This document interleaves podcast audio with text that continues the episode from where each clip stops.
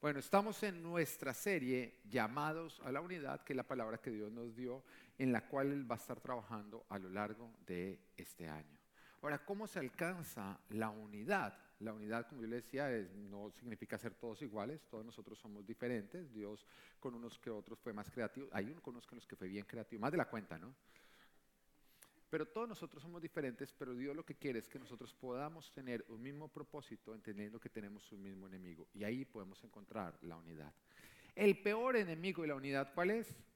El querer ser el primero. Y es algo que está en nosotros porque no solamente es parte de nuestra carne, sino que desde que éramos chiquitos nos inculcaban nuestros padres, nos decían, sea el primero en la clase. A nunca nadie le dijeron, mire, sea del montón. Nunca nadie le dijeron sea el número tres. Siempre le decían a uno sea el primero. Y empieza a crecer en uno esa necesidad de ser el primero sin darnos cuenta que muchas veces tratar de ser el primero lo que hace es causar daños en lugar de construir. Unidad no es querer ser el primero. Unidad es querer servir a los demás, que es hacernos los últimos. Y es lo que Dios quiere que nosotros hagamos que nosotros aprendamos a sacrificar el yo para construir algo más valioso que es el nosotros. Y tú quieres construir eso en tu casa. Tú en tu casa no quieres ser el primero o no. Tú en tu casa quieres que todos estén unidos. Pero si tú en tu casa estás buscando ganarle a tu esposa, ganarle a tus hijos, ganarle a todos, tú dividiste completamente. Así que renuncia a querer ser el primero y más bien busca la unidad. Y es todo lo que nosotros venimos construyendo unidad. El domingo pasado veníamos hablando de los beneficios de la unidad y en el día de hoy vamos a hablar de enemigos de la unidad. Ciertas cosas que están aniquilando la unidad, que no permiten que la unidad se construya y a medida que los vamos a identificar, no en otros, sino en nosotros, vamos a tomar acción. Amén. Si tú identificas algo que tienes que cambiar, cámbialo. Porque la palabra de Dios es para edificar cuando tú la pones en práctica no es para entretener, que simplemente es, ay, tan lindo, pero no hiciste nada al respecto. Así que, enemigo número uno, la falta de liderazgo en el orden de Dios. Mira, no estamos hablando solamente de la falta de liderazgo, estamos hablando de en el orden de Dios, porque en la historia han habido personas que han sido líderes, pero que no ha sido para construir unidad, sino para construir destrucción. Un ejemplo de ellos, Hitler. Ahora, ¿fue un líder? Sí, lógicamente, puso a toda una nación lleno de un mismo propósito, pero era en el orden de Dios. No. Y al fin y al cabo, aunque produzco por un tiempo una unidad, lo único que hizo fue destruir, destruir, destruir, y él terminó, lógicamente, viviendo esa destrucción o muriendo en la destrucción que él había vivido tratando de construir. Entonces es tener un liderazgo según el orden de Dios. Creo que la razón número uno por la cual no hay unidad es justamente por la falta de un líder en el orden de Dios. Porque cuando no hay cabeza, el cuerpo está disperso. Pero cuando hay una cabeza en el orden de Dios, todo entra en un orden. La palabra nos habla en el tiempo de jueces, a través del libro justamente de los jueces, y nos describe esa época, en jueces 17.6 dice, en aquella época no había rey en Israel, cada uno hacía lo que le parecía mejor. Cada uno hacía lo que le parecía mejor, un poquito parecido con la nueva filosofía que está viviendo la cultura en la cual nosotros nos movemos, que le están diciendo a cada uno, haga lo que quiera, cada uno haga lo que le parece mejor. El matrimonio no tiene que ser lo que era antes. Un día usted se quiere casar con un gato, cásese con un gato. El amor es libertad. Usted puede escoger a quien ama. Pero si todos hacemos lo que queremos, lo único que cosechamos es destrucción. Y es imposible que haya unidad cuando nosotros no estamos siguiendo lo que Dios a nosotros nos está diciendo. Bíblicamente hablando, el avance del pueblo de Israel siempre dependía de que hubiera un líder en el orden de Dios que llevara al pueblo hacia lo que Dios estaba diciendo. Y cada vez que Israel era subyugado y clamaba a Dios para que les diera libertad, lo que Dios hacía era levantar un líder en su orden que cogía a un pueblo disperso, lo ponía en orden y se provocaba una unidad que permitía la liberación y el avance. Ahora, también hubo tiempos en que Israel tenía líderes o reyes que estaban por fuera del orden de Dios, que en lugar de buscar guiar al pueblo a hacer lo que Dios decía, lo hacían de una manera egoísta no construyendo el reino de Dios, sino su propio parecer. Y esto significaba la perdición del pueblo, el cual iba de mal en peor y terminaba provocándose que era un pueblo dividido. Yo quiero usted, que usted entienda que la palabra muerte significa separación. ¿Qué significa muerte? Separación. Eso quiere decir que vida significa qué? Unidad. Lo que nosotros estamos construyendo con la unidad, ¿qué es? La vida. Lo que nosotros estamos provocando con la división, ¿qué es? Muerte. Y téngalo muy en cuenta. La unidad, la vida, era el resultado de líderes que se alineaban a Dios y que por lo tanto llevaban el pueblo hacia lo que Dios decía. ¿Tú quieres unidad en tu casa? Sea un líder en el orden de Dios. No en tu propia opinión, no hagas lo que a ti te parece, no, rinde tu propio parecer para de esa manera más bien buscar lo que la palabra de Dios está diciendo y por eso de esa manera vas a poder edificar un hogar completamente unido, porque todos nosotros soñamos con un hogar unido. Pero eso solamente se hace cuando nosotros decidimos ser ese líder en el orden de Dios, siguiendo la palabra de Dios. Ahora, el líder en el orden de Dios es una persona que añade valor a los demás. Yo quiero que entiendas que esa es la clase de persona que las personas quieren seguir. No el que busca que lo sigan para él añadirse valor, sino el que se niega a sí mismo para añadir valor a las demás personas. Y como resultado las personas lo quieren seguir. Un líder en el orden de Dios, cuando la gente llega a él, la gente se siente bien consigo misma. Es una persona que se deja usar para que Dios lo lleve a grupos de personas, no para él sentirse bien delante de esas personas ni junto con esas personas, sino para que esas personas se sientan mejor estando con él. Ese es un líder en el orden de Dios, que siempre está añadiendo valor a las demás personas. Y debe ser el propósito que nosotros buscamos para que Dios nos pueda usar de una gran manera. No es acerca de ti, es acerca de lo que Dios puede hacer a través de ti. Mateo capítulo 20, versículo 25 nos dice, Jesús los llamó y les dijo, como ustedes saben, los gobernantes de las naciones oprimen a los súbditos y los altos eh, oficiales abusan de su autoridad. Acá nos está hablando a nosotros de los gobernantes del mundo, pero también sabes que habla de los gobernantes de ciertos hogares que usan su autoridad es para oprimir. Que busca su autoridad es para usar de su autoridad, para que se haga lo que ellos piensan. Y el Señor dice, pero entre ustedes no debe ser así. Al contrario, el que quiera hacerse grande entre ustedes deberá ser su servidor y el que quiera ser el primero deberá ser esclavo de los demás. ¿Cuándo fue que Jesús dio estas instrucciones?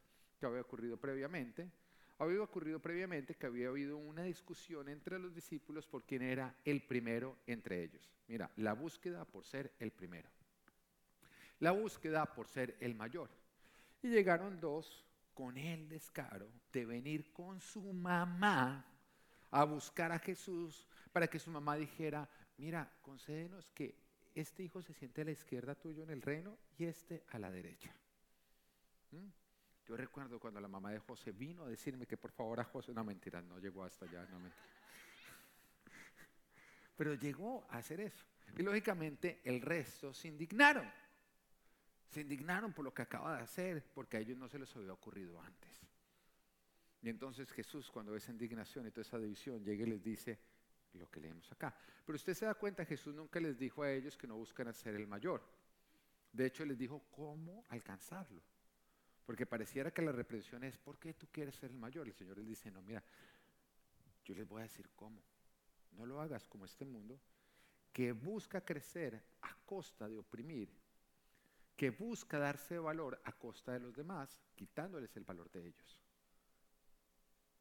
Un gobernante al estilo del mundo es aquel que usa su posición para darse valor mientras que le resta el valor a las demás personas. no sé si una vez tú has tenido un jefe así, jefe que te hace sentir que Él es el jefe y que tú no lo eres. Que te hace sentir que Él es importante mientras te resta a ti valor y te hace sentir, mejor dicho, como si tú no valieras absolutamente nada.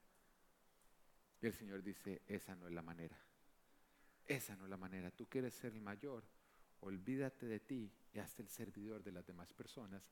Y de esa manera vas a ser un líder en mi orden que yo voy a usar para que lideres multitudes un liderazgo efectivo es un liderazgo que se hace la manera de Dios. No puede ser que tu hogar, no puede ser que tu empresa, no puede ser que aquel lugar donde Dios te puso a liderar, tú estés liderando la manera de los gobernantes de este mundo.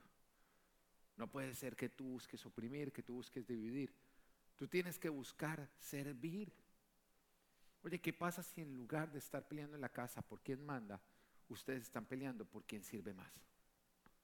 ¿Por quién sirve a los demás? Y mi esposa lo contaba ayer a los que vinieron al foro de ella, que además, ¿qué tal la sabiduría de mi esposa hablando? Yo quedé más enamorado de esa mujer tan hermosa, yo era ahí embobado con la baba. ¿Ah? Pues me vieron, sí, soy enamorado, me gozo mucho con lo que Dios me dio a mí, esa mujer hermosa. Y ella contaba cómo yo crecer en el liderazgo también me hizo entender que en la casa yo debía servirle a ella y servir a mis hijos. Y en ese momento la familia encaja. Pero aquel que llega a su casa a demandar de su esposa, a demandar de sus hijos, se va a encontrar solo y produciendo división. Que el afán sea por servir, por añadir valor. Que otras personas se sientan mejor consigo mismas simplemente porque están pasando tiempo contigo. ¿Quieres que tu liderazgo produzca unidad? Añade valor, sirve a los demás. Amén. Razón número dos, enemigo número dos de la unidad. El que cada cual haga lo que quiera. El que cada cual haga lo que quiera. Ya les decía la filosofía de este mundo que dice, haga lo que quiera. Deja cada cual vivir como cada cual quiera vivir. Eso no es libertad, eso es libertinaje. Y el libertinaje siempre produce destrucción y muerte, lógicamente división y separación. Si cada cual está haciendo lo que bien le parece, quiere decir que ninguno de nosotros está construyendo con el vecino, porque cada cual anda enfocado en lo propio, en lo de cada uno. Ahora, ¿qué es libertad? Libertad es poder escoger, poder escoger lo que yo hago, pero nunca Dios nos va a permitir escoger lo que nuestras acciones producen. Eso ya lo definió Dios. Y mira lo que nos dice la palabra en Deuteronomio 30, 15. Dice, hoy te doy a elegir entre la vida y la muerte, entre el bien y el mal. Entonces Dios te da a ti elegir entre la vida y la muerte. ¿Ustedes qué quieren? ¿Vivir o morir? Vivir, ¿no es cierto? ¿Ustedes quieren bendición o maldición? Bendición. Ah, ok, el Señor dice, ok, entonces te doy a elegir entre las dos. ¿Cómo? Si me obedeces, vida y bendición. Pero si tú eliges no obedecerme, tú estás escogiendo maldición y muerte. Tú eliges obedecerle a Dios o desobedecerle, pero Él ya eligió lo que tus acciones producen. Y continúa diciendo, hoy te ordeno que ames al Señor tu Dios, que andes en sus caminos y que cumplas sus mandamientos, preceptos y leyes. Así vivirás y te multiplicarás, y el Señor te bendecirá en la tierra de la que vas a tomar posesión. Pero si tu corazón se revela y no obedeces, sino que te desvías para adorar y servir a otros dioses, te advierto hoy que serás destruido sin remedio. No vivirás mucho tiempo en el territorio que, vas a poseer luego de cruzar el Jordán. Mira lo que Dios nos está diciendo. Dios nos está diciendo, te ordeno obedecerme, pero te voy a elegir si lo haces o no. Lo que no te voy a elegir es lo que producen tus decisiones. Libertad es poder elegir entre obedecer a Dios o desobedecer a Dios. Pero Dios es el que decide lo que nuestras acciones producen, porque yo no sé si tú te has dado cuenta que cuando tú siembras una semilla de manzano, no importa lo que tú digas o quieras hacer, te crece un manzano. ¿Mm? Inténtalo. Inténtalo decir, coger una semilla de manzano, sembrarla, decir, van a ser un naranjo. No. Tú decides lo que siembras, pero Dios ya definió lo que esa semilla produce. Lo mismo ocurre con tus acciones. Tú puedes tomar la decisión de vivir tu matrimonio, de vivir tu vida como tú quieras, pero Dios ya definió lo que esas acciones van a producir. Ahora te está invitando a que elijas bien para producir lo que tú estás queriendo, pero este mundo es mentiroso porque este mundo nos dice a nosotros, haga lo que quiera sea feliz. Por hacer lo que queremos no produce felicidad, produce horror, produce vacío, produce muerte. Entonces es contradictorio. Si tú haces lo que quieres, tú no vas a obtener esa felicidad que el mundo te está ofreciendo. la felicidad, la bendición y la vida no es el resultado de hacer lo que queremos, es el resultado de obedecer a Dios, queramos o no queramos. Eso es libertad versus libertinaje. Si elegimos obedecer a Dios, obtenemos vida. Si, si, decidimos obedecer nuestros deseos, obtenemos muerte. Muerte, como decía, es que separación, división. Todo lo dividido está muerto. Es por eso que la palabra divorcio, que viene de dividido, significa la muerte de un matrimonio. Porque todo lo que se divide está muerto. Y ocurre como resultado del libertinaje, de no hacer lo que Dios dice, sino lo que cada uno de nosotros quiere, que es egoísmo o individualismo que lógicamente produce muerte. Entonces, ¿cuál es la clave para que haya vida, que significa unidad? Escoger lo que Dios nos dice, muriendo a nosotros mismos. Ahora, ¿quieres vida para tu familia, para tu iglesia, para tu empresa? Deja el yo y decide vivir para Dios. Porque una iglesia sana no es donde te dejan hacer lo que tú quieras. No, porque a algunos les gustaría llegar acá y decir, es que a mí me gusta hacerlo así yo quiero parquear donde yo quiera. ¿Por qué me tienen que decir dónde parqueo? ¿Mm? Yo quiero llegar tarde y poder entrar a mitad de la alabanza. ¿Por qué no me dejan? ¿Mm? ¿Algunos son así o no? ¿Mm? Yo quiero hacerlo de la manera que yo quiera. Yo quiero entrar cuando quiera y salir cuando quiera. Es más, me quiero sentar en la zona roja sin máscara y toser y que no me digan nada. Porque algunos quieren hacer lo que quieran. Eso es libertinaje y produce destrucción. Una iglesia sana no es una iglesia donde todo el mundo hace lo que todo el mundo quiera. No, es una iglesia donde nosotros morimos a lo que queremos para más bien obedecer lo que Dios nos dice, que es sujetarnos a las autoridades del lugar para que así se produzca vida, bendición, unidad. ¿Lo estás entendiendo? Pero lo mismo es para tu familia. Lo mismo es para tu familia. Mire, hay muchos matrimonios que están mal porque cada uno de los dos está haciendo lo que cada uno quiere. Y hacer lo que cada uno quiere dentro del matrimonio está matando el matrimonio. Tú quieres que te vaya bien en tu matrimonio, muere al, al yo para hacer más bien lo que Dios está diciendo. Porque Dios ya diseñó todo lo que tenemos que hacer para obtener lo que Él quiere que nosotros obtengamos, que es bendición. Y cuando tú decides aplicarlo, entonces tú obtienes la bendición. ¿Todos quieren acá matrimonio sano los que están casados? Sí. Bueno, baje la mano los solteros. ¿Quieren algún día casarse? Levanten la mano los que quieren casarse y tener un matrimonio sano. Oye, ¿qué tal como hay unos solteros que cuando digo los solteros levanten la mano empiezan a mirar a ver cuáles son las solteras? Y... no muestre las ganas porque se le va a prolongar. Ah, ahí que no, es que aprovechan. Mira, cuando con mi esposa empezamos a tomar nuestro curso eh, prematrimonial, nosotros íbamos a una iglesia, la verdad es que no había un buen curso prematrimonial, no sabíamos lo que era, entonces eso era la deriva, no había ningún tipo de conocimiento. Yo recuerdo que nosotros llegamos y nos entregaban un, cassette, un VH. No, no éramos la época del cassette, no, no, no, hasta allá no, VHS. Algunos acá no saben ni qué es el VHS, ¿no? Antes del DVD. Antes del DVD. Algunos acá se están haciendo que no saben qué es lo que es el VHS. Son mayores que yo. Antes del DVD era el VHS. Entonces nos decían, véalo. Y uno tocaba sujetarse a la autoridad. Y llegamos con ese VHS de novios y lo poníamos. Arrancaba una película, una producción, mejor dicho. Mala, ¿no? Mala, mala. Era, eran 45 minutos aburridos. Ni crispeta le dan ganas a uno de comer porque era aburrido. No aprendía uno nada. Y llegábamos después, ya, ya lo vimos, y nos daban otro cassette, otro VHS. Y así. Y recuerdo una vez que íbamos por el quinto VHS, cuando de pronto lo, terminamos de ver, y uno tan aburrido, tan, eso no había aprendido uno que no se nos olvidó ir a ponerle stop. Entonces quedó todo eso y arranca otro capítulo.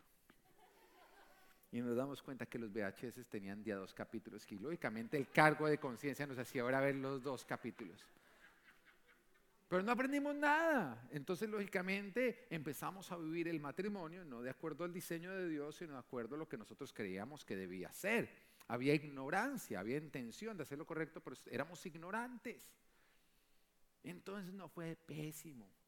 A los seis meses nos separamos, literalmente nos separamos.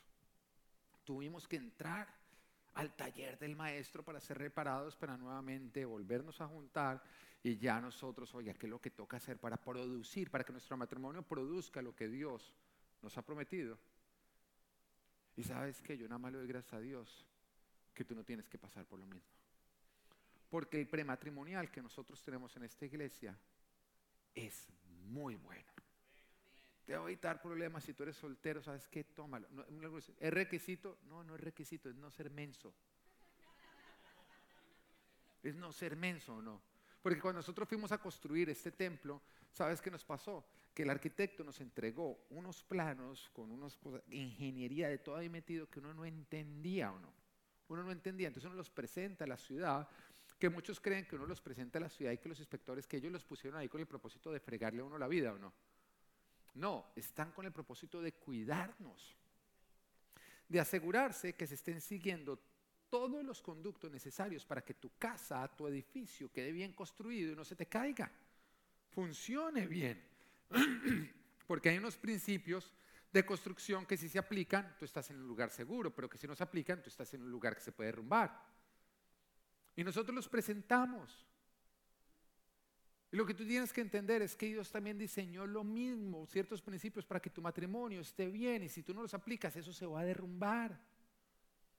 Entonces, lo peor que tú puedes hacer es vivir haciendo lo que tú quieres. Tú tienes que rendir tu propio deseo para decir a Dios cómo se hace. Entonces tú dices, oiga, ¿cómo me hubiera gustado tomar ese prematrimonial? Solución. Tenemos también curso matrimonial. Libres Panamá, ahorita lo anunciaron, ahorita la salida, inscríbete. Porque si tu matrimonio está hecho pedazos, ahí se reconstruye. Ahora si dicen, no, nosotros en cambio si estamos súper bien, pues va a estar mejor. Tómelo. Que eso ayuda al que está bien y al que está mal. Y tenemos todos los casos, todos los que hemos pasado por ahí, hemos visto el avance. Recuerda que todo lo sano, lo vivo, no es el resultado de hacer lo que queremos, sino de rendir lo que queremos para hacer lo que Dios diga.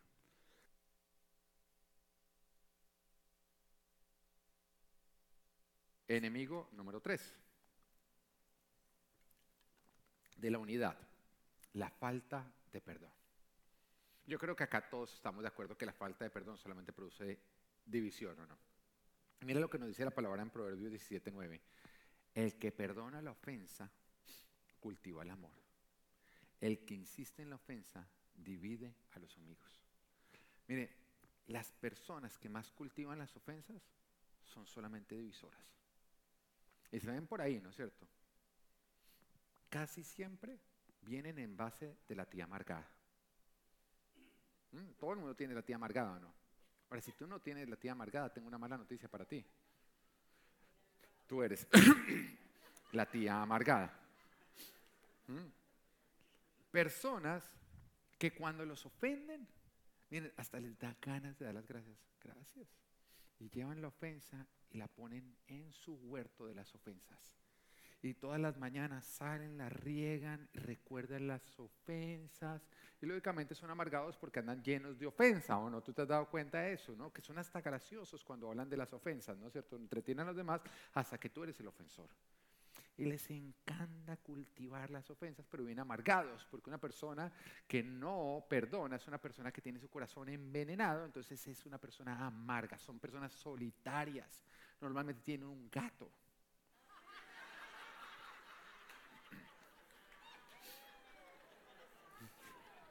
¿Qué hago si siempre tienen un gato? Cuando tienen un perro, el perro que comporta como un gato. ¿Ah? No, tú, si a ti te, si te gustan los gatos, no te amargues, tranquilo. ¿Ah? Sí, perdona la ofensa. Y entonces lo hacen. Pero se da cuenta que normalmente esta persona que cultiva las ofensas y que ama a los gaticos, esa persona siempre está provocando división en la familia o no. Siempre está provocando división porque como anda ofendida, es atrapadora de ofensas. Llega a una reunión a prestar atención, quién me ofende, quién me ofende, quién me ofende. Cuando no la ofenden, sale ofendida porque no le prestaron atención. Son cazadores, les encanta coleccionar las ofensas. Esas personas solamente dividen. Mira, tú le sirves a Dios hasta que te ofendes. Porque un ofendido solamente divide, y eso es muerte. Pero Dios vino a darnos qué? Vida en abundancia, o sea, unidad en abundancia. Por eso cuando tú te ofendes, Dios dice, hasta acá te puede usar. ¿Quieres que Dios te use? Sé un buen perdonador. Un buen matrimonio es el resultado de dos buenos perdonadores. Uno tiene que ejercitarse en perdonar, en perdonar harto. Y al principio uno empieza a pelear mucho porque uno todavía no sabe perdonar fácil. Y uno insiste en la ofensa, y uno insiste en la ofensa, y uno insiste en la ofensa. Y a veces parece que quedará archivada, pero después cogen y cuatro años después, ¡ay! Se me había olvidado esta ofensa, voy a fregarle la vida por esto. Se la sacan a uno, no, uno está en plena pelea y de pronto sacan el almanaque de ofensas pasadas, empiezan a pasar al álbum así las ofensas pasadas, ¿no? Acá tú me dijiste, uno ya ni se acuerda, pero tiene un álbum.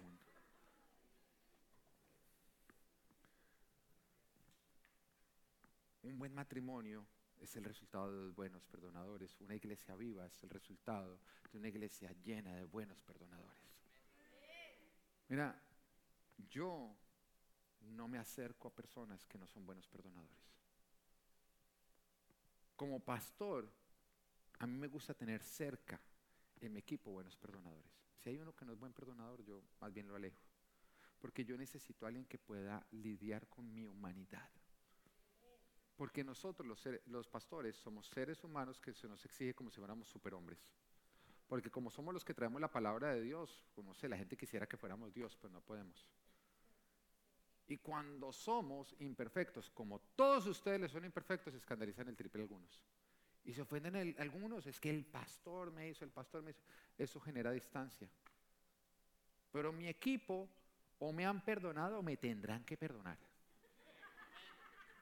Las personas que yo tengo cerca, mi esposa me ha tenido que perdonar de lo que nadie más me ha tenido que perdonar. Mis papás, pregúnteles. Mamá tiene un álbum. Vamos a ver la ofensa del día mis amigos, las personas, mis, mis, ovejas más cercanas, que son mi equipo, que yo creo que son, ¿sabe que Son mis hombres de confianza, pueden ver hacia adentro. Son personas que tienen que ser buenos perdonadores. Cheo me ha tenido que perdonar casi tanto como yo a él. No llega, pero por ahí cerca. ¿Mm? Todos, todos. Pati, Pati me mandaba a Edwin. Váyale cuenta que usted está ofendido. Por, váyale cuenta que ese chiste lo ofende. Y una vez me llegó con una lista de todos los chistes míos que lo ofendían. Oiga, todos los más buenos. Yo lo tuve que perdonar a él. Los que más hacían reír. Me dejó los más bobos. Uno no, no friegue, yo ya no lo voy a ofender a usted. ¿Ah?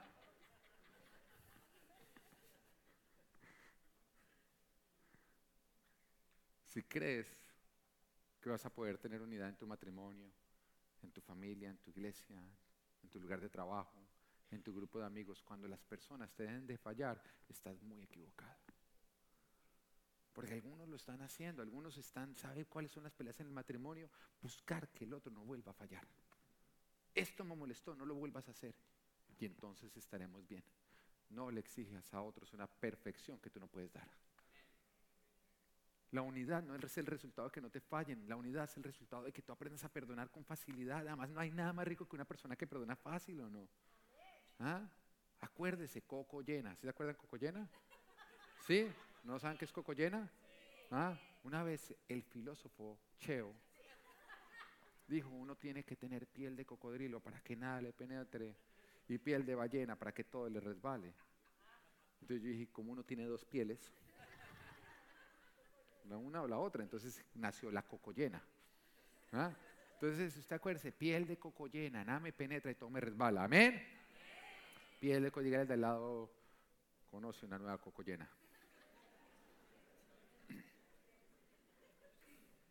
En un mundo caído es imposible que no nos fallen como es imposible que nosotros fallemos.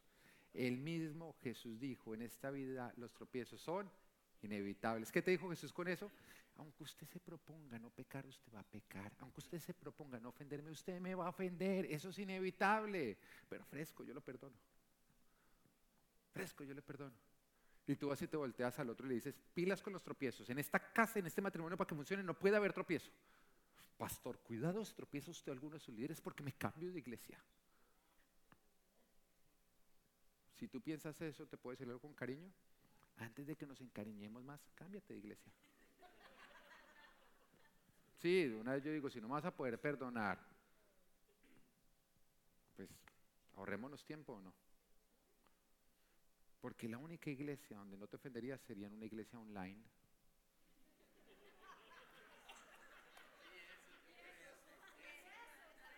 Y eso porque de pronto un día se cae la transmisión entonces cambias de...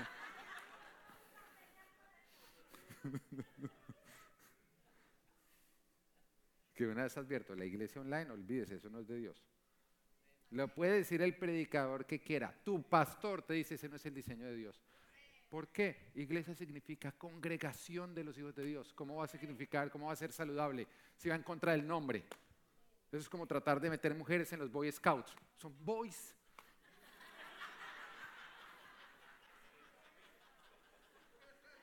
No, no, el mismo nombre ya dice que, ay, ¿qué? Pues puedo meter mi hija Boy Scout. Boys.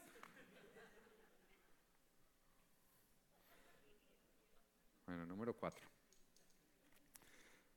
Enemigos de la división, las personas insolentes.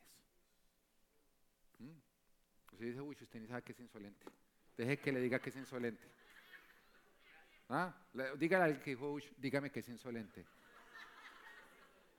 Y él le va a decir, no sé, pero pues algunas me gritaron insolente.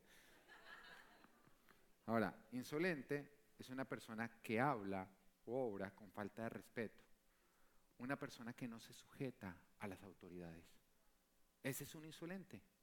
Es una persona ofensiva, que no respeta el orden, que está haciendo lo que le parece y por eso causa división. Y mira lo que nos dice la palabra en Proverbios 22, dice, despide al insolente y será la discordia. Y cesarán los pleitos y los insultos. ¿Qué toca hacer con el insolente para que se acaben los pleitos? Despedirlo. Oye, contrario al cristianismo que muchos creen, muchos creen que el cristianismo es todos unidos, pisan love, creemos un mundo mejor. No. Es unámonos los que tenemos el mismo propósito y el mismo enemigo. Un insolente tiene que ser despedido. Una persona que no se sujeta a Dios y no está respetando las autoridades establecidas por Dios, despídalo. Despídalo. ¿Se puede decir la verdad en la iglesia o no? Mire, hay gente que se ha ido de la iglesia y que uno dice, gracias Dios mío. Son insolentes, no son extrañados o no. Lo castigan a uno de esa manera. No vuelvo creyendo que los vamos a llorar y apenas se va todo, se fue. Porque era insolente, porque respetó la autoridad, porque respetó a mis líderes. A mí hay personas que han llegado a haber respetado a mis líderes y después por allá llega alguno que, no sé, se la da de, de, Beatles, ¿no? Porque se toca amar a todo el mundo. Imagine all the people. ¿Eh? un hippie. Peace and love con todo el mundo, toca volverlo a traer, pastor, traigámoslo. Y digo, no lo vas a traer, esa persona no puede volver. ¿Por qué? Porque respetó la autoridad. Cuando tú respetas a uno de mis líderes y respetas a Dios, porque la autoridad viene de Dios. Él la da para mantener en orden. Mi hijo, la otra vez me decía, Nata, me decía, el pastor manda. El pastor no manda, el pastor ordena. De orden. ¿Entiendes? El hombre en la casa manda, no, ordena, da orden. La autoridad lo que da es orden. La, policía manda, no, debe dar orden. La autoridad es para ordenar. Y una persona insolente es el que se salta todo y entonces quiere provocar desorden. Una vez cuando estábamos en todo el tema de la pandemia, estábamos tratando de abrir, entonces qué protocolos de seguridad seguimos. Y mire, yo no sé si fueron los correctos fueron los equivocados porque nadie entiende este virus. Nadie lo entiende o no. Vamos como por el quinto buste y esa vaina le pega a todo el mundo. Nadie entiende o no. Eso es lo más raro, eso rompió todas las reglas de la ciencia. ¿No? En una época nos tocaba a nosotros bañarnos en la entrada de la casa, quemar la ropa. Ah, a José, la esposa, le hacía llenar un formulario antes de entrar en la casa, de si había estado en contacto con la gente y le medía la temperatura. Y cuando ponía que había estado en contacto con alguien 14 días viendo en el carro. Uno no sabe, pero estamos intentando hacerlo mejor. Y uno como autoridad le tocaba tomar ciertas decisiones. Algunas de ellas de protección, otras simplemente para que la gente se sintiera segura. Y entonces ponemos que toda persona para entrar tenía que entrar con la máscara, tenía que sentarse, hay una zona que es la verde, durante la alabanza todos con máscara, apenas acaba la alabanza nos podíamos quitar la máscara. Distancia social, y la gente sintió como devolvió y lógicamente teníamos el equipo de Japón, que son los que vienen contagiados, que los teníamos aparte, una máscara, exactamente, ellos, o de pronto tienen una sonrisa fea. Entonces ellos me dicen, ¿por qué es a los que menos les hablas? Porque yo no sé qué están diciendo, qué están pensando, yo no sé si detrás de la lámpara o no. Me pueden estar sacando la lengua, pero bueno, están acá, no hablemos más de ellos. Entonces, el equipo de Japón Espero que no haya ningún nuevo ahí. Bueno, el equipo de Japón tenía que venir de esa manera. Entonces un día llegó una persona nueva, llevaba como tres veces viniendo a la iglesia y entonces cuando dijeron tienes que ponerte la máscara, cogió y le dijo a los líderes, ustedes son socialistas, hitlerianos, o sea, los trató. Yo no me voy a poner la máscara y exijo hablar con el pastor. Oiga, y a dos de los líderes que les dijo todo eso acaban de enterrar a sus papás por COVID. ¿Usted entiende a veces lo injusta que la gente? Entonces vinieron y me contaron a mí, yo normalmente no atiendo a estas personas, pero mire, vio, me vio la sangre. Bien, tráemela. Y salí y la llevé aparte, afuera, para que le quedara más fácil la salida. Sí, porque uno tiene que pensar en la gente también, ¿no? Entonces ella me dice, empezó hasta amablemente, pastor, tengo que hablar con usted. Una amabilidad y todo. yo muy amablemente le dije, no, no te voy a dejar hablar. O tú te sujetas o no puedes entrar. Entonces me dijo, usted me está diciendo que no soy bienvenida a esta iglesia. Y yo hasta dije, oye, usted entiende fácil y todas las cosas, ¿no? o sea, me di cuenta que no era que no hubiera entendido la instrucción, era buena comprendiendo. Y yo comprendiste exactamente igual. Porque acá no son bienvenidos los insolentes, porque dividen. Una persona que cuando llega a un lugar no respeta la autoridad de ese lugar, tiene que ser despedida. Yo puedo ser el pastor de la iglesia, pero si tú me llevas a tu casa a almorzar y resulta que a ti te parece que uno se tiene que quitar los zapatos para entrar a tu casa, ¿Yo sabes qué hago?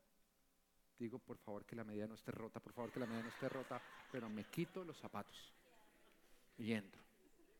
Y me sujeto a la autoridad de tu casa. Porque es así como funciona. Ahora, si tú tienes una persona que viene a tu casa y no respeta la autoridad que Dios ha establecido, es un insolente, sácalo. Algunas veces vienen en forma de suegra, perdón, en forma de, uno a veces se confunde lo que uno dice. Pero él bien entendido pocas palabras. Entonces, entonces viene a desautorizar.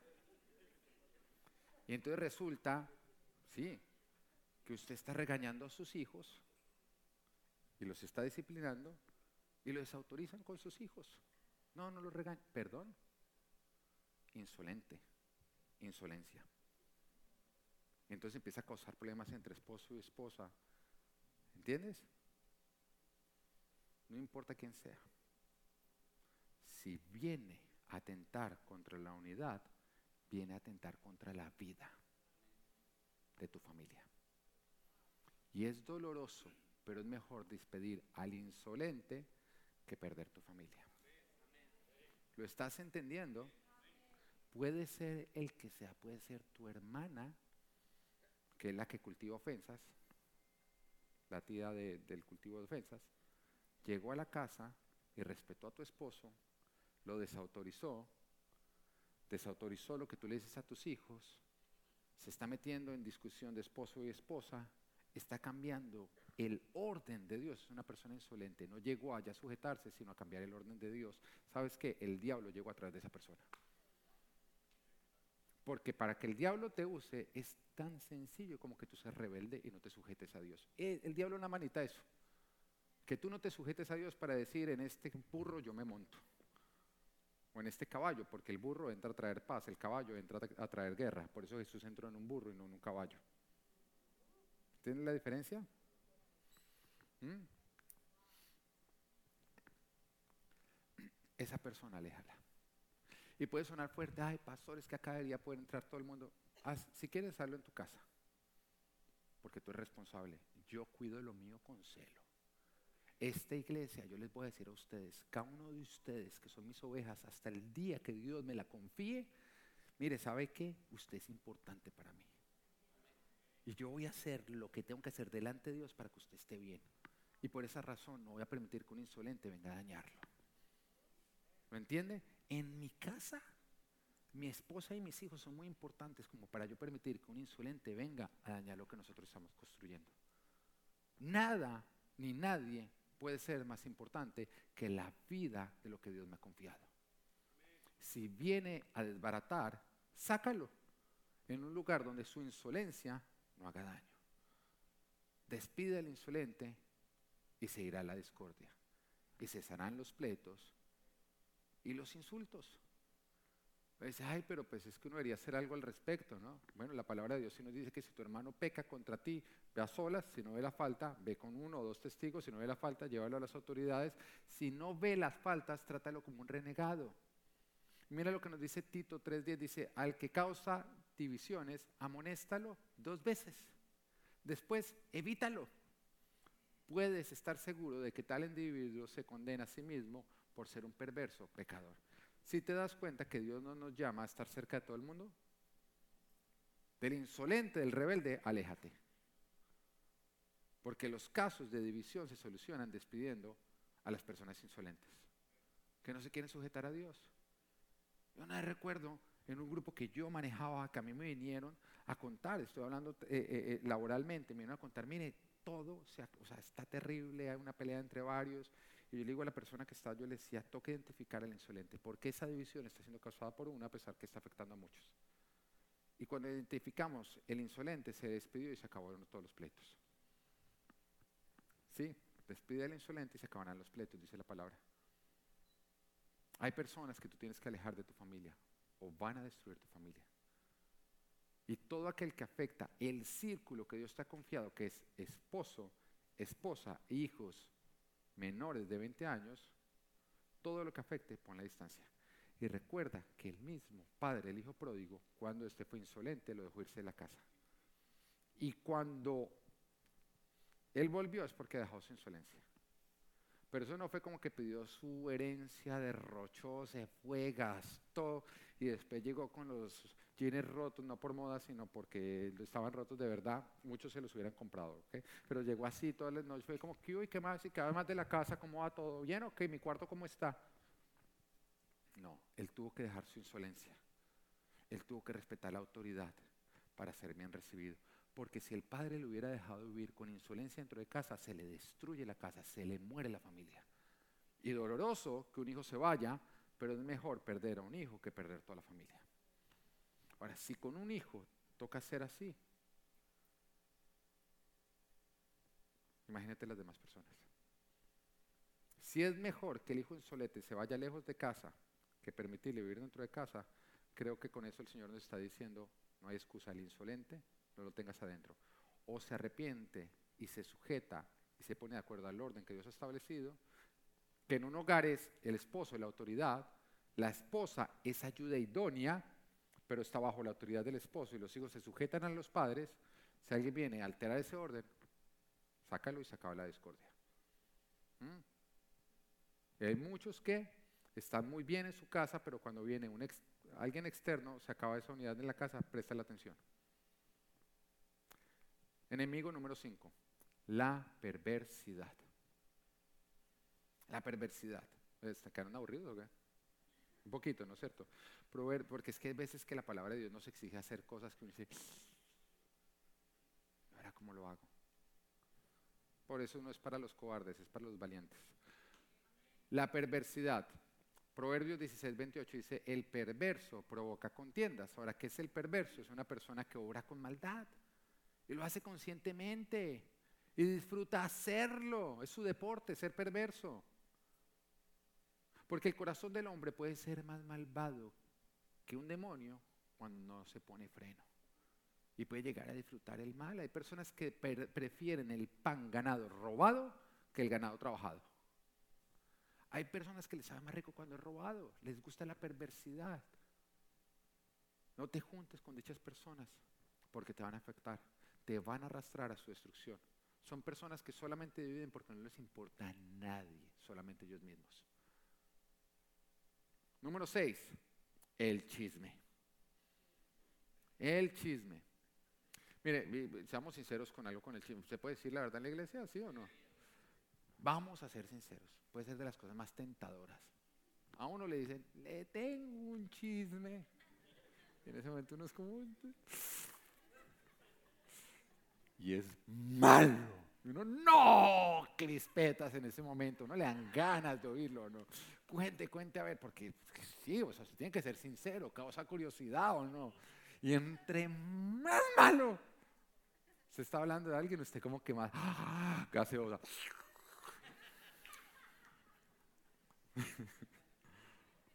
Porque el pecado es atractivo. Satanás nos ofrece unos instantes de placer para robarnos lo que perdura. O sea, mira, tú estás sacrificando algo que perdura por algo momentáneo. Y es la razón por la cual personas caen en adulterio, por un tiempo de placer, están sacrificando un matrimonio, están sacrificando la familia de sus hijos. Porque déjame decirte que lo más valioso para tus hijos es la familia que ellos tienen. Porque algunos dicen, no, yo soy un buen padre porque yo le doy todo. Él nada más habla yo ya le tengo el juguete ahí, le pago la educación, le doy, le doy, le doy. Eso no es nada, eso no es ser un buen padre. Porque tus hijos no quieren dinero. Tus hijos quieren un hogar donde ellos se sientan seguros. Eso es lo más importante para ellos, sentirse seguros. Un niño no crece feliz por el tamaño de la casa, sino por el calor del hogar. ¿Qué hogar viene de hoguera? Calor. Entonces, si tú le estás sacrificando por placer, por ser tú, por seguir tus malos deseos, tú le estás sacrificando eso a tus hijos. ¿De verdad? Tú tienes que aprender a negarte, pensando en los otros, pensando en los demás. Pero el diablo nos ofrece ciertos instantes de placer para robarnos lo que realmente perdura. Y mira lo que dice Proverbios 16, 28, dice, el chismoso, el chismoso divide a los buenos amigos. Oiga, uno por un chisme perder amigos. Uno por un chisme perder amigos. Uno por un chisme destruir una familia. Es por eso que la cultura full life es no al chisme y sí a la armonía. Y cuando alguien venga a hablarte algo de alguien, tú preguntas antes, ¿es bueno o es malo? Y si te dicen es malo, tú dices, no lo quiero saber. Si te dicen es bueno, venga, quiero, quiero celebrarlo. No, es que imagínense que tengo que decir algo de Cheo. Espera, antes de hablar, me vas a hablar ¿Algo bueno de Cheo o algo malo? ¿Algo malo? No quiero saberlo, se le dices a Cheo. Porque yo no puedo cambiar a Cheo, pero si tú exhortas a Cheo, Cheo puede cambiar. Inténtalo, yo no he podido, Marian tampoco, pero él de pronto cambia. Amén. Pero si tú me dices a mí, es algo bueno de él, yo, venga, lo disfrutamos, venga, lo celebramos. Ahora, con respecto, y yo te voy a pedir algo, porque yo creo que si soy tu pastor, tú me debes amar. Amén. Si alguien te viene a hablar algo malo mío, yo te pido que no te quedes en esa conversación ni siquiera para defenderme. Yo no necesito que tú me defiendas. Yo te necesito que tú no hagas parte de esa conversación. Tú en el momento que empiezas a hablar, frena y di, yo no quiero hacer parte de esta conversación. Y te paras y te vas. Eso es lo mejor que tú puedes hacer por mí. Y es lo que tú esperarías que yo hiciera por ti, lo que más forzar por hacer por ti. No ser parte de lo malo. No ser parte de lo malo. No ser parte de lo malo. Yo no, y, también que alguien me venga a hablar lo malo de mi esposa. Yo para qué necesito que mal, sé, más cosas malas que las que esa persona me va a decir, porque es mi esposa. Igual como mi esposa sabe más cosas malas mías de las que cualquiera de ustedes puede llegar a saber. Yo, yo no necesito sentarme a que me hable, olvídate, no voy a permitirlo, eso me va a dividir con mi esposa. Yo amo demasiado a esta princesa. Ahora, si me quieres decir lo bueno de ella, gloria a Dios. Pero si tú no puedes amarla a ella, no eres digno de mí.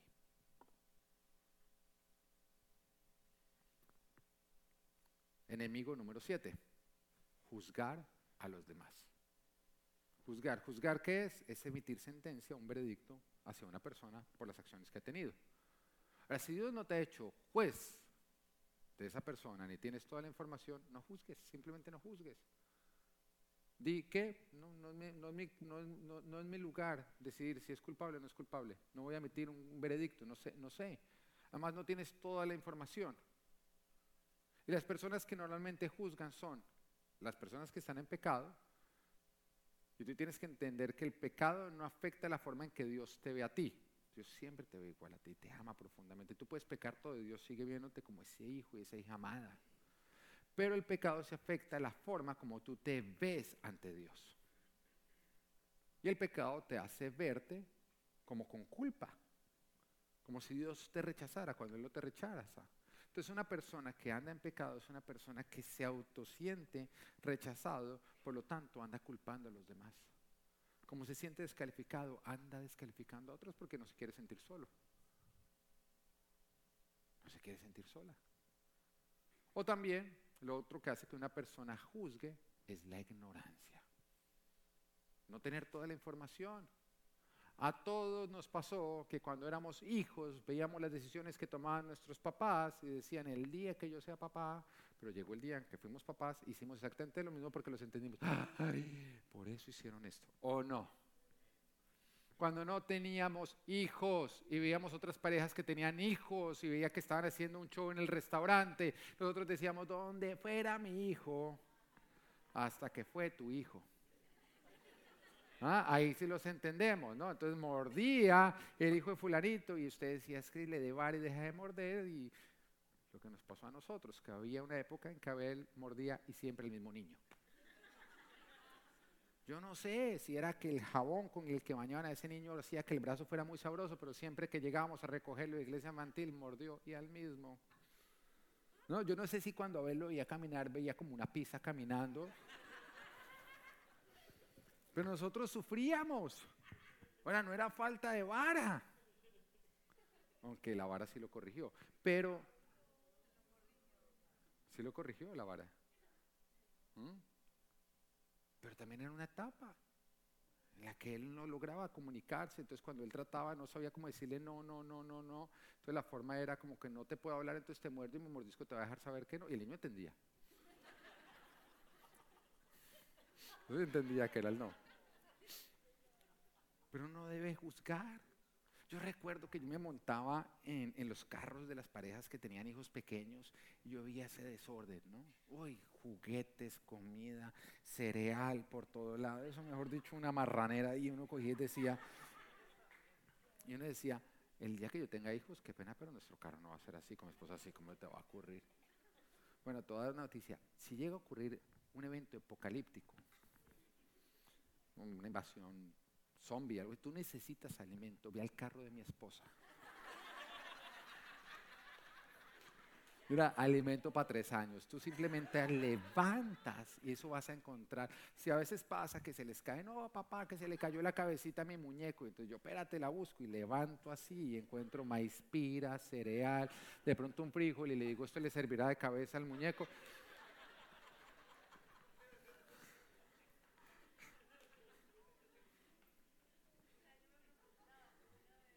Ya se propuso bañarlo una vez al, mes. El problema es que no hemos encontrado quién lo haga, pero bueno. Si tú no estás en el campo de batalla, no juzgues a los que están batallando. Porque solamente vas a dividir. Y yo no sé si usted alguna vez le ha pasado que usted está viendo un partido de fútbol por el, la, televisión, ¿no? Y llega ese jugador que es un crack, que es un profesional, y se come el gol. Y uno dice, mucho Broto. Hasta mi abuela lo hubiera metido, ¿no? Es fácil porque es que todo lo que es desde afuera se ve fácil, ¿o no? Ah, pero métase allá con la presión de un país entero exigiéndole a usted el cansancio y el agotamiento encima. Ya no es tan fácil, ¿no? Si tú no estás en el campo de batalla, no critiques a los que están batallando. Porque desde afuera todo se ve más fácil. Amén. No juzgues. Romanos 14:4. ¿Quién eres tú para juzgar al siervo de otro? Que se mantenga en pie o que caiga. Es asunto de su propio Señor. Y se mantendrá en pie. Porque el Señor tiene poder para sostenerlo. Amén. Deja de juzgar. Número 8. Enemigo de la unidad. La inmadurez. La inmadurez. Las personas inmaduras, mira lo que dice 1 Corintios 3.1, dice, yo, hermanos, no pude dirigirme a ustedes como a espirituales, sino como a inmaduros. Miren, Pablo, me encanta porque Pablo les decía las cosas como eran, no tenía pelos en la lengua. Apenas niños en Cristo. Les di leche porque no podían asimilar alimentos eh, eh, sólidos, ni pueden todavía, pues aún son inmaduros. Mientras haya entre ustedes celos y contiendas, o sea, divisiones, ¿no serán inmaduros? ¿Acaso no, se están comportando según criterios meramente humanos? Mira cómo Pablo estaba diciendo que la división era causa de la inmadurez. Ahora, la inmadurez que estaba ocurriendo acá, que se evidenciaba con su comportamiento, con la forma que solucionaban conflictos o las razones por las cuales lo provocaban, era porque la iglesia estaba dividida porque algunos decían somos de Pablo y otros decían no, nosotros somos de Apolos. Era inmadurez. Porque acá nadie es ni de Pedro, ni de Ana, ni de hecho, todos somos de Cristo. Y esa es la madurez. El inmaduro es una persona carnal que no domina sus emociones, sino que sus emociones lo andan dominando a él. Y lógicamente terminan destruyendo todo lo de Dios. Y se comportan igual que un niño, que todo lo soluciona como con pataletas. ¿No les gusta algo? Entonces, ¿qué hago? Pataleta. ¿No dejan hacer lo que quiere y qué? Pataleta, que no, que yo quiero parquear allá. Hago una pataleta. Yo diezmo acá, yo parqueo donde quiera. Niños, pataletas. ¿Están cansados? Un día que están agotados, pataleta. Como los niños. ¿O no? ¿Tienen hambre? Pataleta. Están haciendo la fila para comprar la empanada en la iglesia, está muy larga y entonces atendieron a otra persona porque se pataleta. Resuelven las situaciones es llamando la atención de una manera indebida con pataletas. El inmaduro es una persona caprichosa. El capricho divide, porque no busca lo correcto, sino el capricho. Y punto número nueve, no sé, normalmente yo hago las prédicas de tres puntos, pero tres por tres. ¿Ah? Cheo está.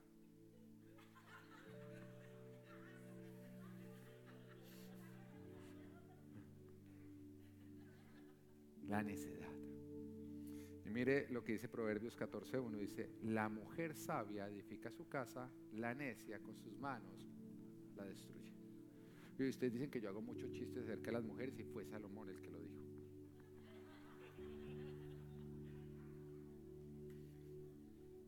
Ahora, ¿qué es necedad? Necedad es obrar despreciando la palabra de Dios. La palabra de Dios nos da sabiduría. Ahora el necio, a diferencia del ignorante, sabe lo que tiene que hacer, pero no lo hace. Porque el ignorante no lo hace por ignorancia no. El necio es, yo sé lo que tengo que hacer, pero no lo haga. Son personas que pretenden construir sin aplicar la palabra de Dios a pesar de que la conocen. Pero hacen es lo que les parece, siguen sus carnes, sus emociones. Eso es un necio. El necio es una persona que Dios no es el que gobierna su corazón, sino que su corazón es gobernado por su propia necedad. Porque lo que gobierna tu corazón es lo que define tus acciones y tus reacciones. Déjame decirte algo con respecto a tus reacciones. El único responsable de tus reacciones eres tú. ¿Y por qué te lo digo? Porque hay alguna gente que cuando reacciona mal, culpa a los demás. Sí, yo fui grosero, pero es que usted, tú eres responsable de tus reacciones. ¿No? ¿No crees? Jesús no dijo que si nos dan un bofetón, ¿qué tenemos que hacer? O sea, nos hace responsables de nuestra reacción o no. Y nos está diciendo, aunque te bofeteen, usted responde bien. Es nuestra responsabilidad reaccionar bien. Así que deja de culpar, porque es que algunos que están culpando a todos de sus malas reacciones, hazte responsable. Que el primer paso hacia el cambio es reconocer. Reconocer, es tu problema, tengo que reaccionar bien. Ahora, si quiero decir algo, yo sé que hay veces que aunque nos lo propongamos, no ponemos la otra mejilla, sino respondemos con patada en la nalga. Yo sé que hay veces que aunque nos propongamos hacer lo correcto, hacemos lo incorrecto. ¿O quién acá alguna vez no le ha dicho a alguien algo que sabe que no estuvo bien a pesar de que se propuso no decírselo? ¿Hay alguien o no? ¿Hay alguien alguna vez que acá haya reaccionado de una manera en que él sabe que no fue la correcta? Levante la mano, ¿sí? ¿Mm? ¿Todos o no? Lógicamente no están levantando las manos los que están muy cómodos con las manos así cruzadas encima de la panza, diciendo, ahorita no me saco como de pastor, pero yo acá levanto la... Porque hay algunos que son así, ¿entiende? Yo los estoy mirando. usted cree que yo no lo veo de acá arriba, que usted no esté levantando, pero es como que ah, usted sabe, ¿no? Cuando dicen bajen de peso dicen, ¿dónde voy a apoyar el brazo? ¿Ah? Entonces eso desde que llegan, se sientan, terminan la alabanza y como, ah, ah, ah, Y son inmóviles, si no pudieran no le moverían la cabeza, o sea, como que mi amor parpadee por mí, o no, eso no sé qué, son perezosos, no les gusta. ¿No? Las cosas que ustedes me hacen decir, bueno. ahora sí yo soy el culpable responsable de mis reacciones, ¿no? Mire, todo nos ha pasado que a pesar de que nos propongamos hacer lo correcto, hacemos lo incorrecto.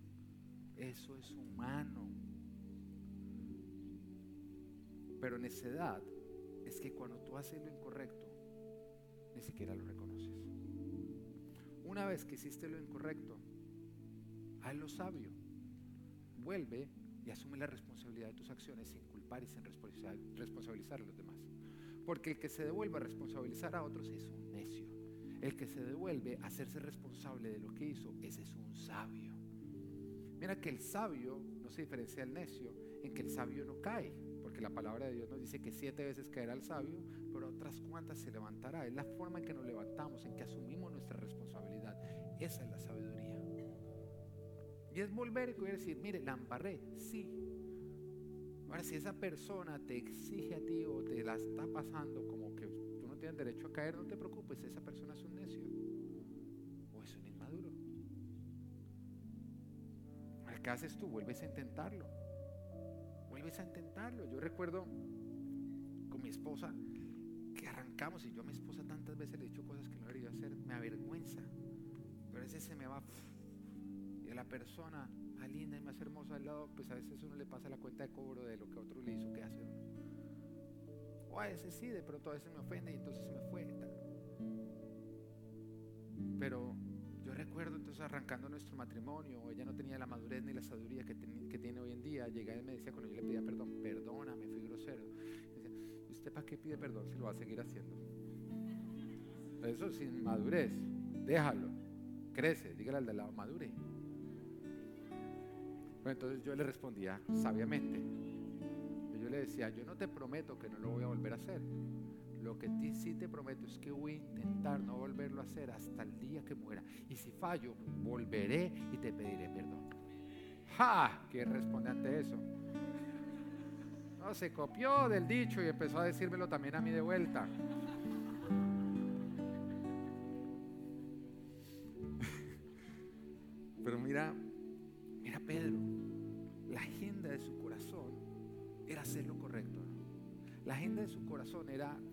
Hasta la muerte por ti.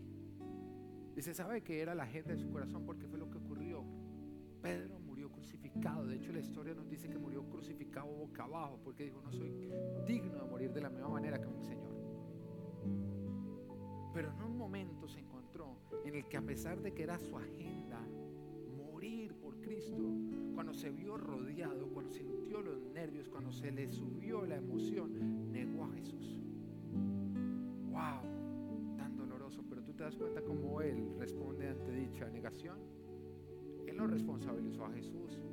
Él no le dijo a los demás, es que ustedes me presionaron. Él se hizo responsable y se fue a esperar, a esperar donde tenía que esperar. Y cuando le dijeron, resucitó, fue el primero en ir a mirar la tumba. Como diciendo, Jesús, tú me viste negándote, pero acá estoy para dar la cara. El Señor le dijo, tú, Pedro, cuando él volvió a pescar, ¿no? porque seguramente se sintió descalificado por sus acciones, entonces volvió a la pesca. Entonces el Señor llega y le dice, tú me amas, tú me amas, tú me amas. Le dijo, tú creíste que fuiste descalificado, pero yo no vengo a descalificarte, yo vengo a promoverte porque has actuado de una manera sabia, no porque no has caído, sino porque caíste y te levantaste, haciéndote responsable de tus propios errores. Déjame decirte que el sabio no es el que no falla, es el que reconoce, se arrepiente y nuevamente se vuelve a encaminar porque la agenda de su corazón es obedecer a Cristo. ¿Tú sabes por qué fue que Cristo vino a la tierra? ¿A redimirme? Sí, pero el propósito era establecer su reino el cual se hace con aquellos que son redimidos por Él. Y un reino tiene que ver con gobierno. Así que se establece cuando Él gobierna en los corazones de aquellos que mueren a ellos mismos para que ahora quien viva en ellos sea Jesucristo. Y todo arranca con arrepentimiento. Ahora, no te engañes, hay una verdad que es la única que existe porque la verdad es absoluta. Lo que te quiero decir es que este mundo nos dice que verdad lo que tú quieres creer, pero eso no es verdad, eso es vivir engañado. La verdad es una, es absoluta, porque si no es una absoluta mentira. La verdad es una. Y Jesús dijo, yo soy la verdad. Fuera de Cristo todo es un engaño y todo es una mentira. Dice, yo soy la verdad. Yo soy el camino. El único camino al Padre. No hay manera de llegar al Padre sino a través de Jesús. Si tú crees que las buenas obras te van a llevar al Padre, déjame decirte que te vas a llevar una gran sorpresa el día que intentes llegar al cielo y te des cuenta que no es la escalera para arriba sino para abajo. Porque al cielo no se llega con buenas obras. Jesús lo dijo, nadie va al Padre sino a través de mí. El único camino al Padre se llama Jesucristo. Hay muchas religiones en este mundo, pero solamente hay una verdad y es Jesucristo.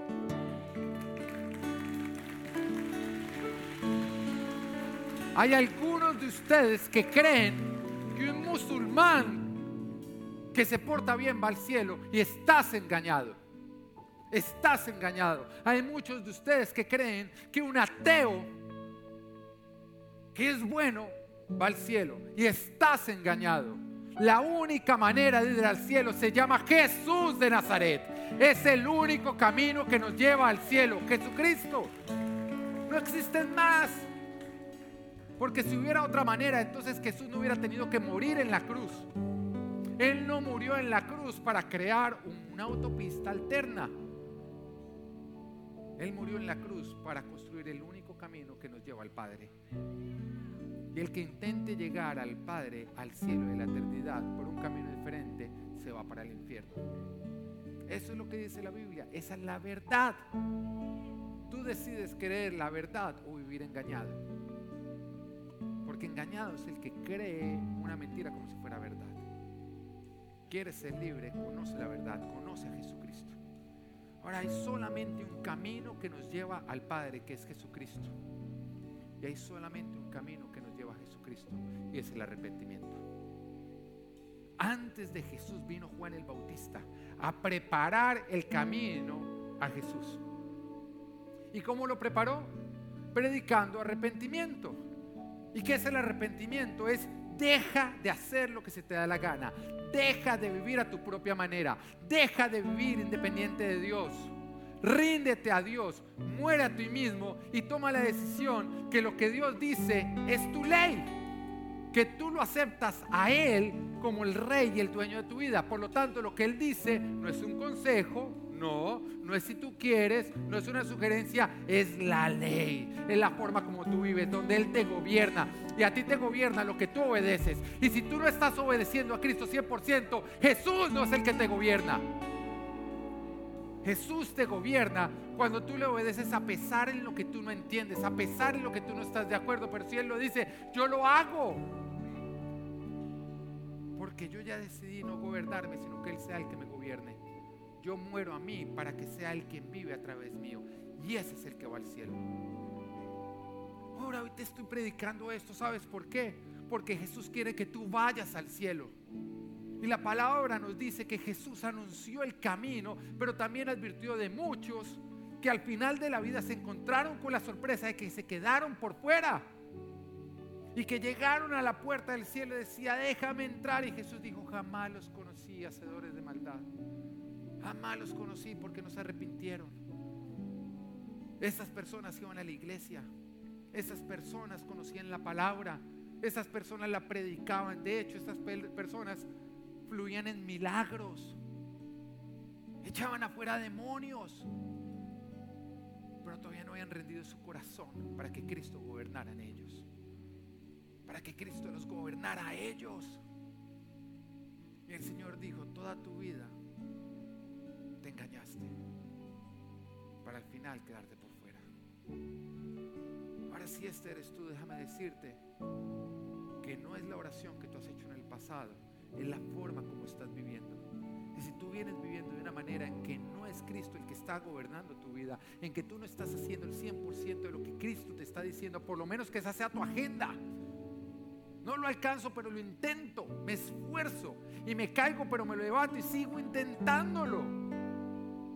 Porque me aferro a Cristo. Si este no eres tú, arrepiéntete.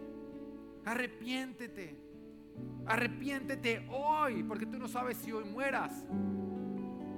Mas si este eres tú, y eres sabio, eres inteligente y eres valiente, Y déjame guiarte en esta oración de arrepentimiento.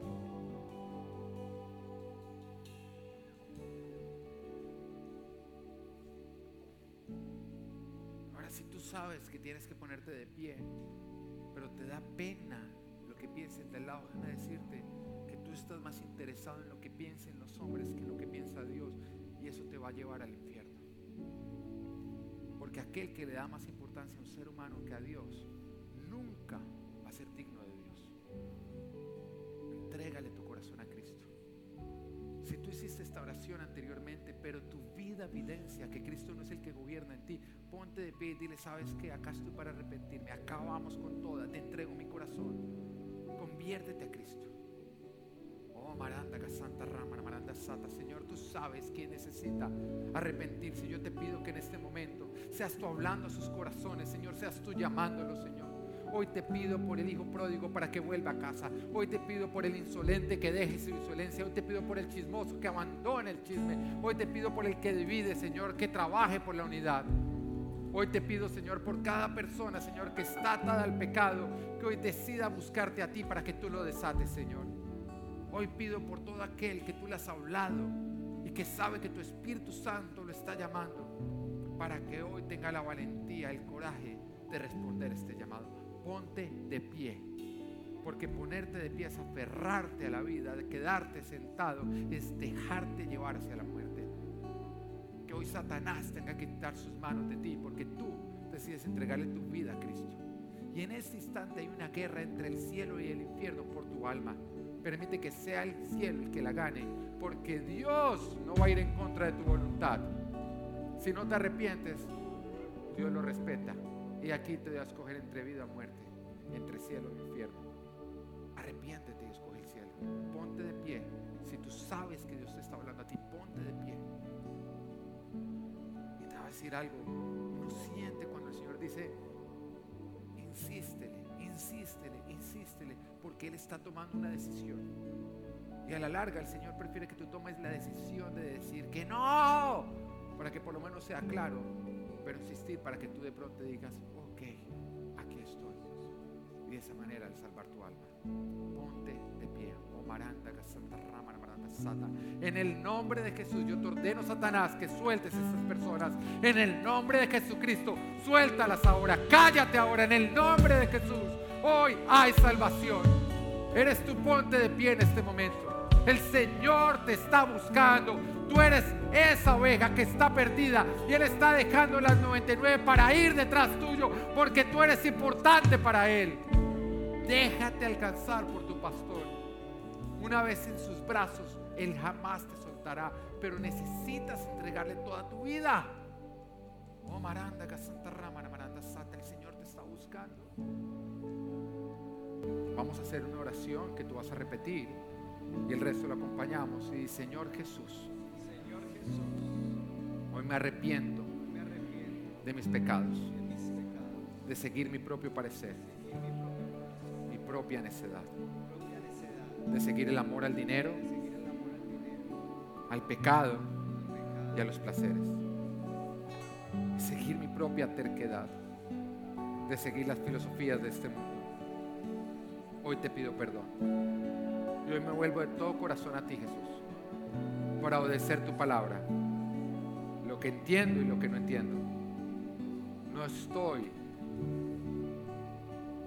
para tener mi propio parecer, sino para seguir tu voluntad. Hoy te confieso, Jesús, como mi Señor, el que murió en la cruz por el perdón de mis pecados, el que resucitó al tercer día ahora está sentado a la derecha del Padre. El que de hoy en adelante gobierna mi vida y mi corazón. Y todos decimos, amén.